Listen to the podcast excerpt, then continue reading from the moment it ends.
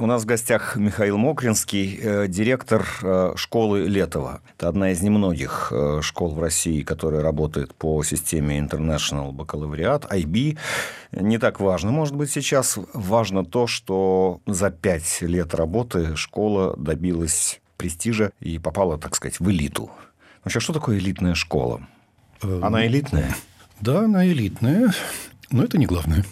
Элитная – это когда ты в своей весовой категории, по тем правилам, по которым э, родители выбирают школу, доказываешь раз за разом, что вот на этом направлении ты лучший. Значит, ну, традиционно это физико-математические школы, в которые идут и суперталантливые ребята, и ребята, семьи которых вместе или не вместе решили, что будущая профессия обязательно должна быть связана с математической базой.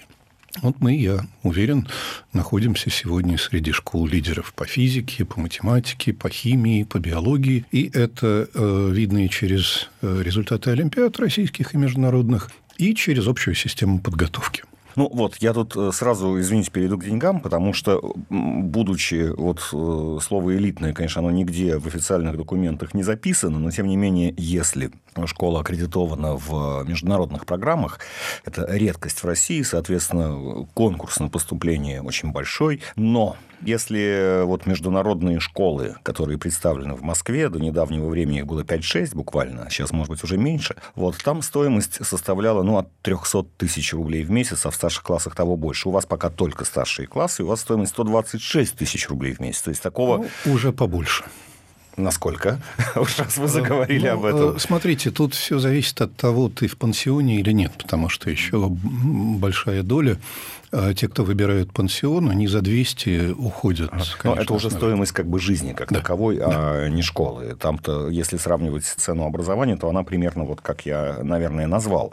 То есть э, это не школа для исключительно богатых. Это, может быть, одно из самых важных отличий. Я сейчас попрошу вас о нем рассказать, потому что здесь есть эндаумент, то есть фонд, который готов э, спонсировать в том числе э, способных, но не очень богатые семьи, которые не могут себе позволить там высокую стоимость. Вы знаете, вот, наверное, финансовая история для России вообще уникальная. Потому что, во-первых, заложены в основу э, финансовой модели ценности – если родитель решает, что он поступает в школу Летова, то он принимает для себя решение, что он участвует в софинансировании обучения настолько, насколько семья может. А, и механизм работает так, как он был заложен еще 6 лет назад. То есть ты сначала поступаешь в школу, сдаешь экзамены вступительные, а, принимается решение о твоем зачислении. К этому моменту школа ничего не знает о твоем финансовом положении. И э, после зачисления семья принимает решение о том, подает она э, заявление на получение стипендии или она самостоятельно хочет покрывать расходы на образование. А те, кто принимают решение о самостоятельной оплате образования, где-то все время от 15 до 20 процентов. Процентов 30-35 – это те, кто не просто не платят ничего. Отчасти это те, за кого школа оплачивает даже их питание – и механизм очень простой. Ты приносишь так, как при э, получении займа в банке, все государственные документы, выписки из фондов, формы э, и справки о собственности. То есть показываешь, что показываешь При наличии доходы. способных детей у тебя нет такого кошелька. Да. Мало того, ты не просто показываешь по официальным бумагам э, доходы, а ты еще можешь обосновать, что у тебя есть уже взятые на себя необратимые финансовые обязательства, и э, при больших или средних доходах школа учтет, что у тебя есть ипотека, что у тебя есть уже какие-то э, расходы по старшим детям по оплате образования, и они будут вычтены из э, суммы дохода. А после этого школа говорит, ну вот теперь мы приняли решение. Если вы еще кого-то соберетесь отправлять в платную школу, то вы уже будете учитывать школу Летова как принятые решения а остальных учли уже мы. Это крайне выгодно семьям, у которых в плечо оплачиваемые школы от 95 60-70 процентов. Э, вы знаете, сомневаются только две категории, по большому счету. Э, люди, которые просто не приняли решение о том, что для них именно такое образование ценность, и они говорят иногда, ну вот мы психологически не готовы. И э, люди, у которых ну, немалая доля оплаты. Они говорят, конечно, здорово, что школа Летова предоставляет такие возможности. Но, кажется, мы хотели бы ездить за рубеж пять раз, а не три отдыхать, и это наш семейный выбор. Ну, что ж, выбор так выбор. Немножко об этом фонде. Он создан, собственно, основателем э, школы Вадимом Машковичем. Там пока, как я читал, это, собственно, его деньги. Но в мировой практике, как бы, насколько я представляю, существует модель, которая позволяет э, эндаументу пополняться за счет взносов со стороны тех, кто закончил школу. Но у вас пока таковых не так много, а те, которые закончили, еще вряд ли успели что-то заработать. А в принципе, как на будущее это выглядит? Действительно, в настоящем э, вся разница между э, поступлениями и себестоимостью покрывается учредителем школы. А при этом э, ежегодно есть поток поступлений в эндаумент от тех, кто школу поддерживает, просто потому что видят ее качество и устойчивость работы. Ну и кроме того, уже два выпуска наших э, выпускников создали ассоциацию, и понятно, что они ничего не могут сделать для того, чтобы их поддержка была финансово существенной но они многое могут сделать для того, чтобы э, сократить какие-то расходы, привлечь э, каких-то своих коллег или профессоров к тому, что они подсказывают, консультируют, приходят на проведение каких-то отдельных лекций. То есть мы действительно формируем при школе сообщество, которое пока приносит не деньги, а поддержку, но уверен, со временем школу будет поддерживать основательно. А, тогда очень интересный вопрос, как же стать студентом школы? Я знаю, что у вас называются именно студенты, а не ученики, потому что все-таки возраст от 13 до 18. И не имея денег, да? Что нужно иметь? А, нужно иметь желание и умение разобраться, э, как на тебя будут смотреть. А, желание – это очень интересная история. Нам очень многие родители рассказывают, что школу не нашли и выбрали не они, а ребенок. И это понятно, ребенок в сети активен, ребенок ищет учебные материалы, э, сетевые ресурсы, отзывы сверстников. И оказывается, что то, что в сети лежит очень большой бесплатный ресурс Летова для пятиклассников, шестиклассников, как средство, с одной стороны, для самоподготовки, это те, кто решил к нам поступать, у них есть возможность посмотреть на себя в зеркало, и посмотреть на то, как надо двигаться по тем предметам, по которым у тебя либо все хорошо, и школа показывает, все отлично, можешь сдать успешно, или по которым ты думал, что у тебя все хорошо, но надо проделать немалую работу. А скажите, вот все-таки уровень, вы же в конечном счете проводите экзамены, да? Угу. Этот уровень э, сильно отличается от уровня средней общеобразовательной школы для этого возраста? А, смотрите, тут есть формула она очень понятная. У тебя есть базовые предметы, по которым ты должен просто показать стабильный результат. И это то, что может обеспечить любая хорошо, устойчиво работающая школа. Русский язык, э, математика базовая, Английский иногда бывает серьезной проблемой, особенно для ребят, которые приходят из физмат-школ. Надо подтянуть, для этого выложены учебные материалы, э, есть автоматизированная обратная связь, ты можешь, быстро ориентируясь на нее, подтянуть любой из трех предметов – русский, английский, математика. Ну вот английский, возможно, наиболее сложен, потому что это то, что нельзя сделать быстро. Вот язык не преодолеть в три прыжка, даже если заниматься, так сказать, с утра до ночи. Вы знаете, у нас чудесная статистика уже за несколько лет поступления. И э, первое, мы видим массовые рывки в э, качестве знания этого предмета за полгода, то есть если ребенок зашел и понял, что у него что-то не так, за полгода при усидчивости, настойчивости и нормальных способностях вполне себе поправима ситуация. Но есть и выдающиеся результаты, когда к нам приходят ребята, пытаясь поступить с немецким, с французским языком, и мы с удивлением обнаруживаем, что их способности таковы, что рывок за лето бывает с тройки с минусом на пятерку с минусом. И это, ну, просто огромное трудолюбие, желание и языковые способности. Все-таки как вы отбираете? Э, это, мне кажется, очень э, сложный и э, во многом там ответственный процесс, потому что здесь не решают деньги, здесь решает ну, оценка способностей ребенка. А между прочим, дети в этом возрасте в 13 лет еще зачастую в них многое скрыто, то, что раскроется со временем. Это три этапа. А последний – это очный или с тем, что за тобой наблюдает во время сдачи экзамена в электронной форме. А, значит, предшествующий – это сдача ну, очень стандартных экзаменов, как первичная сито. Значит, если последний дифференцирующий, то промежуточный он просто отсекает тех, кто точно не готов. И дальше самая интересная первая фаза бывает у ребят самоотбор – Потому что, по факту, занимаясь на ресурсе, который мы открыли для всех абитуриентов, часть понимает, что быстро надо что-то делать, часть понимает, что это им неинтересно и не нравится. Часть понимает, что у них есть любимый предмет, но тут, оказывается, надо еще нелюбимыми заниматься устойчиво. И вот эта система отбора, э, самоотбора, после нее процентов 60-70 ребят сами принимают решение, что они либо к нам не поступают, либо поступают на следующий год, когда будут готовы. Поступят они все так же в седьмой класс или, например, Нет, могут уже в седьмой, восьмой, в девятый. Да? И тут очень важно психологическая готовность ребенка учиться, зрелость, чтобы по бороться за свои возможности и свое будущее, наступают у всех в разном возрасте, и мы только приветствуем тех, кто первый раз оступился, но собрался с силами, и они оказываются часто самыми нашими сильными учениками со второй, с третьей попытки.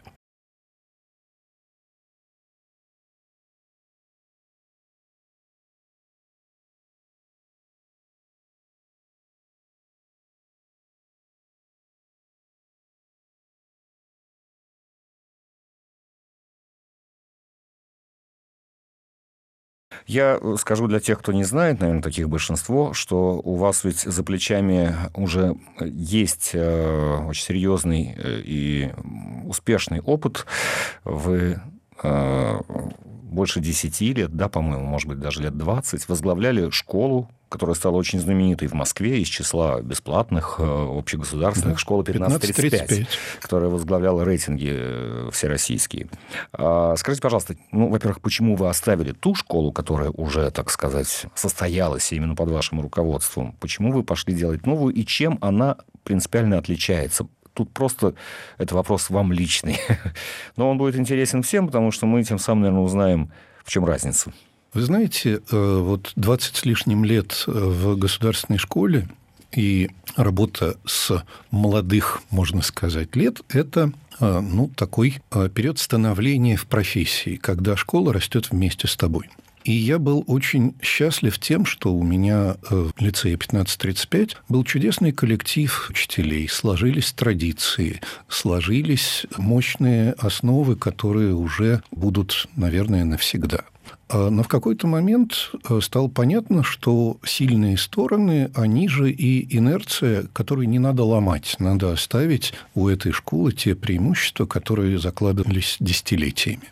А новое про то, что есть э, нереализованные возможности интеграции в среднюю школу тех находок, которые по миру, по стране по моей профессиональной истории были найдены и должны были быть реализованы несколько в ином ключе.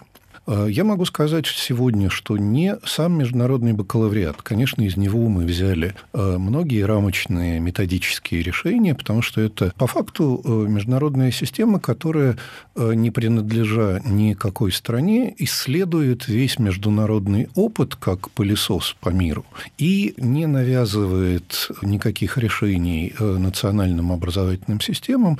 Каждая школа остается школой, работающей по требованиям по стандартам той страны, где она существует, но к этому добавляются многочисленные возможности э, строить не просто развивающие элементы в системе образования, а первое – строить параллельную систему экзаменов, не ломая основной учебный процесс, и второе – готовить ребят к тому, что они будут хорошо оснащенными студентами. Причем в любой, ну, в любой, не в любой, но в разных, скажем так, странах мира. Конечно, для студенчества ведь нужны очень важные навыки самоорганизации, э, смысла образования. То есть ты не просто идешь по программе, которую тебе диктуют, ты должен выбирать и выбирать проактивно. Ты должен смотреть, кем ты хочешь стать через год, два, три, и чем дальше ты заглядываешь, тем мощнее твоя студенческая карьера. Я правильно понял, что в Летово э, студенты 7-11 классов, они не живут классами по расписанию, а они самостоятельно формируют э, свои там учебные модули, в которых они могут пересекаться с более старшими или более младшими э, студентами. И вот так вот э, модульно формировать свое... Они прямо это сами делают или все-таки им как-то помогают? Сделать выбор? Ну, им помогают правила в первую очередь, потому что для того, чтобы сделать выбор, тебе надо разобраться. А тебе надо разобраться, что в седьмом классе, в потоке, в котором ты будешь учиться, ты э, сначала выбираешь очень немногое, зато у тебя много дополнительных возможностей, через которые ты ну, Ищешь оснащ... себя. оснащаешь себя вот именно этим умением быстро и четко выбирать и выполнять э, решения по выбору. Дальше в восьмом начинается дифференциация, в девятом она больше-больше, а с десятого уже идет глубокое разделение на индивидуальные учебные планы. И э, означает это просто, что каждый ребенок оказывается в группе того уровня, на который он претендует и который он может поддерживать. И э, если у тебя по физике... По тем или иным предметам? Да. Но нужно, видимо, по каким-то предметам, по направлениям претендовать, точно выходить на самый высокий уровень, да, а по каким-то не претендовать на Конечно. него и меньше, соответственно, тратить время. Конечно. И это тот баланс, при котором э, физика и математика у тебя могут быть в топовых группах, химия и биология могут быть базовые, но по интересам. Ты можешь из э, химии выбрать дополнительный курс, который просто даст тебе умение строить лабораторные практические работы и проекты, что тебе как физику пригодится. И то же самое у гуманитариев в их области. А гуманитарная и вот такая физико-математическая, естественно-научное э, направление, они равноценны в школе или все-таки акцент на естественные науки от математики, да, я не знаю, до биологии? Э, вы знаете, я очень всю жизнь не любил совсем формальных показателей. Поэтому вот когда э, лицей 1535 стал при введении рейтинга первым, э, я искренне расстроился, потому что все, кому надо, знали цену его образовательной программе. А так узнали э, и те, кто эту цену мог видеть только формально, что ну, первый номер значит хорошо. А, так вот, что мне на самом деле вот дает чувство гордости относительно гуманитарной и, естественно, научной и поточным наукам программы. Победители э, всероссийских олимпиад э, в школе Летова есть по 16 предметам. Мало какая школа может похвастаться тем, что какую бы ты ни выбрал направление э, углубленного обучения, ты можешь по этому направлению рассчитывать, что с помощью учителей ты возьмешь все раз возьмешь максимальный балл ЕГЭ, поработаешь с проектами, э, выйдешь на очень жестко организованный трек профразвития, потому что, как правило, это ограничивается в школах э, тем, что есть психологи, которые тебе что-то подскажут. Здесь нет, здесь есть еще дополнительное консультирование, которое говорит, слушай, у тебя вот пока есть две развилки, по которым ты можешь выбить 100 из 100 но через два месяца, кажется, у тебя уже не будет времени тянуть и то, и другое, давай-ка пора выбирать. И вот таким путем и идет э, индивидуальный учебный план и э, движение к предвузовской подготовке. Сначала огромный спектр интересных э, выборов и возможностей, потом пробы себя в предпрофильном значит, и профессиональном самоопределении, а потом уже на финальной э, прямой выбор, выбор, выбор форм э, презентации результатов, которые дадут тебе преимущество при поступлении. Наверное, не будет открытием сказать, особенно с учетом того, что обучение в школе в значительной степени, по крайней мере, ведется на английском языке, это там называется международный трек, что, конечно, те, кто там учились, рассматривали возможность выбора ну, любого университета не только в России, но и за границей, и наверняка там вот выпускники первых лет в значительной степени и отправлялись туда учиться. Причем эндаумент, как э, я знаю, помогал финансово, стипендиально учиться за границей в том числе. Правда, с определенными обязанностями потом. Расскажите об этом. И как, кстати, это будет в дальнейшем? Ну, здесь э, важна устойчивость, потому что когда ты приглашаешь э, ребят, то э, важно не менять правила. Они пашут, они пашут очень основательно, и результат многолетнего труда должен э, быть предсказуем. Так вот, что мы э, делали на международном направлении? Первое, мы поставили, ну, такое некоторое исходное соотношение, что 80% наших ребят идут в российские вузы, и это в большинстве своем физтех, вышка, МГУ, а 20% идут на международный трек. И опять международный бакалавриат здесь был основой. И вот здесь, так же как в российском направлении, я говорю о 16 направлениях, где у нас есть победители всеросов, э, на международном направлении первое, что у нас случилось, на первом году работы первый выпуск показал второй среди всех школ мира результат по значит, уровню сданных экзаменов, а на второй год мы вышли на первое место.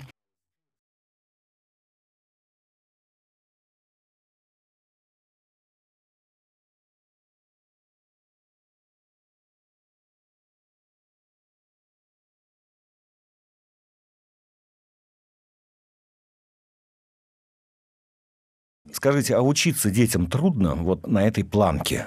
На том, что они, причем самостоятельно должны принять решение, выбрать те или иные курсы, некоторые курсы повышенной сложности, взяться за это, так сказать, удержаться. Отчисления есть из школы или нет? Смотрите, им действительно трудно учиться, но самая большая трудность не в этом. Дело в том, что те, кто к нам пришли, уже учились много и с удовольствием.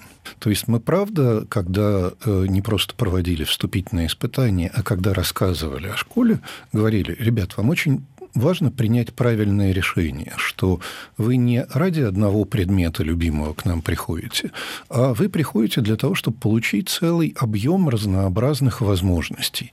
Если вы не хотите им пользоваться, а вам важно только одно, лучше не приходите. Страдать будете от разнообразия, а не наслаждаться. И, к счастью, нас ребята слышат, и э, поскольку многие из них пришли уже с опытом и профильных любимых предметов, и музыкальной школы, и художественной школы, и спортивной школы, и э, каких-то дополнительных занятий, то многие из них любят и могут работать много и в основном образовании, и в дополнительном образовании. А что для них действительно сложно? Для них сложно выстроить систему выбора, потому что выбор по интересам им прекрасно знаком. Выбор в любимом предмете по тоже сложности, прекрасно. Мне кажется, сложно взять планку, которую ты себе наметил. Да. Потому что если эта планка высокая, ты, может быть, не готов ты еще не знаешь. Конечно. так что. Э, мы фактически режиссируем для них систему проб и ошибок, в которой за 2-3 года они сначала меняют профильные предметы, э, думают о том, э, окончательный ли у них выбор будущего, и мы получаем, в общем, очень зрелых ребят к 10 классу, которые готовы вложиться очень концентрированно в то, чтобы сделать по основным предметам какой-то запланированный набор достижений, но в остальных предметах получить свое удовольствие от э, дополнительного образования, от э, изучения литературы как красивого и классного предмета. Ну, в общем, радоваться жизни так, как... Познавая да. что-то, но не так но не с таким, так сказать, рвением, как в своем основном уже выбранном да. предмете. Отчисления бывают? А, да, конечно. И бывают они по нескольким причинам. А, первое, очень небольшая часть ребят, конечно, поступив, обнаруживает, что они очень эмоционально привязаны к семье, и для них пребывание там, в седьмом-восьмом классе в школе вдали от родителей – это испытание. Один... Вот это, кстати, важный вопрос. Извините, я тогда mm-hmm. вас да. перебью. Почему именно все-таки пансион выбран? Или полупансион, но в любом случае вы за городом находитесь, то есть это пятидневка, как у нас когда-то было в детском саду. Хуже того, шестидневка. Ну, Значит, совсем, да. да. А, ну, это отрыв от родителей, да. Да. Значит, мы очень верили в то, что мы создаем э, ту э, не просто образовательную, но и культурную среду, сообщество, в котором ребятам будет хорошо. Так и оказалось. Но родители, еще все-таки 13 лет, или 13 лет уже э, возраст, когда птенец вполне себе вылетает из гнезда, самое время? Седьмой, восьмой класс – это время, когда дети начинают предпочитать общение со сверстниками. И родители в этом смысле выигрывают, э, потому что возвращающиеся к ним на субботу-воскресенье дети получают такой объем семейной любви, поддержки, совместных выходов и так далее, который как-то иначе распределяется по вечерним формам контроля подготовки домашних заданий. То есть, в общем, э, семейное общение на выходные в большей степени праздник и сплочения семьи, чем еженедельный вот такой рабочий контроль. Э, нам даже пришлось построить э, новое общежитие на 370 мест для того, чтобы соответствовать вот этому выбору ребят. Москвичи тоже предпочитают э, жить с понедельника по субботу в общежитиях, в пансионе школы. А такая форма жизни действительно подталкивает их лучше учиться? Она сначала подталкивает их учиться друг у друга. Вот одно из самых таких ярких э, выступлений ребят, э, которые я слушал как соучастник, э, это был рассказ их гостям о том, как они помогают друг другу учиться. Вот просто пришло... Слушайте, но возраст вообще такой, как говорится, опасный и не без глупостей, даже у самых умных. Ну, естественно. В том-то и задача педагогов в том, чтобы это предвидеть и сопровождать. Нельзя пресечь ошибки можно сделать так, что у них нет больших негативных последствий, а есть позитивные последствия, потому что ну, на чем еще ребенку учиться, кроме как на собственных, а иногда и получается все-таки на чужих ошибках. Что... Вернемся к отчислениям. Да. Одну причину мы поняли. Да. Итак, вторая причина. Э, есть действительно ребята, которые открывают, что они горят одним предметом, они попробовали разнообразие, но сказали, нет, среди тех, кто мои друзья, все вот про этот предмет, и я туда. Ну, мы считаем, что мы свое дело сделали. За пару лет мы этим ребятам дали очень большое разнообразие. Они потом сумеют этим воспользоваться. А сейчас они выбирают ту форму жизни, в которой формируются будущие исследователи, будущие инженеры, ученые. Слава богу, значит, это их осознанный выбор. Ну и третья история – это те ребята, которые э, все-таки... Нет, но есть те, которые просто не справились. Ну, они... Которые не берут планку, потому что по какому-то направлению надо ее брать. А скорее они экономят силы, скажем так. Потому что я верю, что абсолютное большинство справиться с вот этой комплексной э, планкой вполне может. Но ведь есть э, проблемы взросления, проблемы предпочтений, проблемы, если кто-то предпочел э, идти пахать по любимому предмету, то кто-то предпочел значит, немножко сэкономить силы. И есть два типа правил, по которым можно. Вот у нас был замечательный случай не так давно, когда у парня был выбор после победы на Всеросе идти э, снова на значит, подготовку и претендовать на международную Олимпиаду или заняться чем-то другим. И он сказал, хочу вот это, вот это, вот это из профильных предметов другие, а также японский язык и гитару.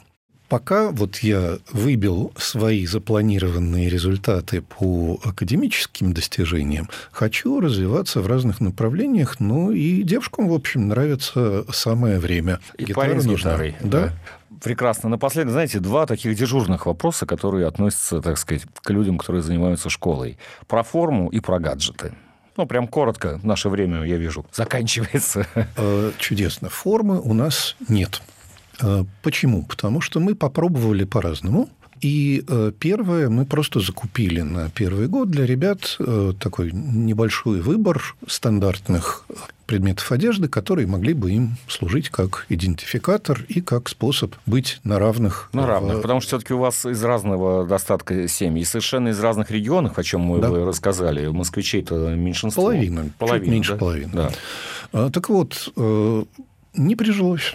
Ребята форму поносили, поносили, попробовали, но Хочется живя постоянно свое. Э, в школе, ты чувствуешь себя как дома, и тут важна не форма, а дресс-код условно, своя, твоя привычка к тому, что уместно в той или другой ситуации. И носят ребята активно те э, предметы одежды со школьной символикой, которые говорят об их участии в каком-то соревновании, в какой-то олимпиаде. То есть то, что показывает принадлежность школе и отличие от других в достижениях или в выборе. А, так что пока живем без формы, хотя, в общем, любой момент готовы к этому вернуться. Мы несколько раз возвращались с, с ученическим самоуправлением к этому вопросу. А гаджеты. Второй – гаджеты. Гаджеты разрешены, и э, ребята на уроках работают со своими гаджетами. Гаджет – рабочий инструмент на уроке с привлечением и с использованием электронных образовательных ресурсов. И мы верим, что э, поскольку большинству ребят нужно и интересно использовать его не для того, чтобы бродить в социальных сетях, а для того, чтобы делать ту работу, которая на электронных образовательных ресурсах им доступна, учителю хватит э, возможности проконтролировать, когда кто-то ожидаемо отвлекся, а это хороший рабочий инструмент. Ну что ж, как говорил Эйнштейн, не надо учить наизусть то, что можно прочитать, ну, сейчас бы он сказал, в телефоне. Спасибо. Михаил Мокринский, директор школы Летова был у нас в гостях. Спасибо.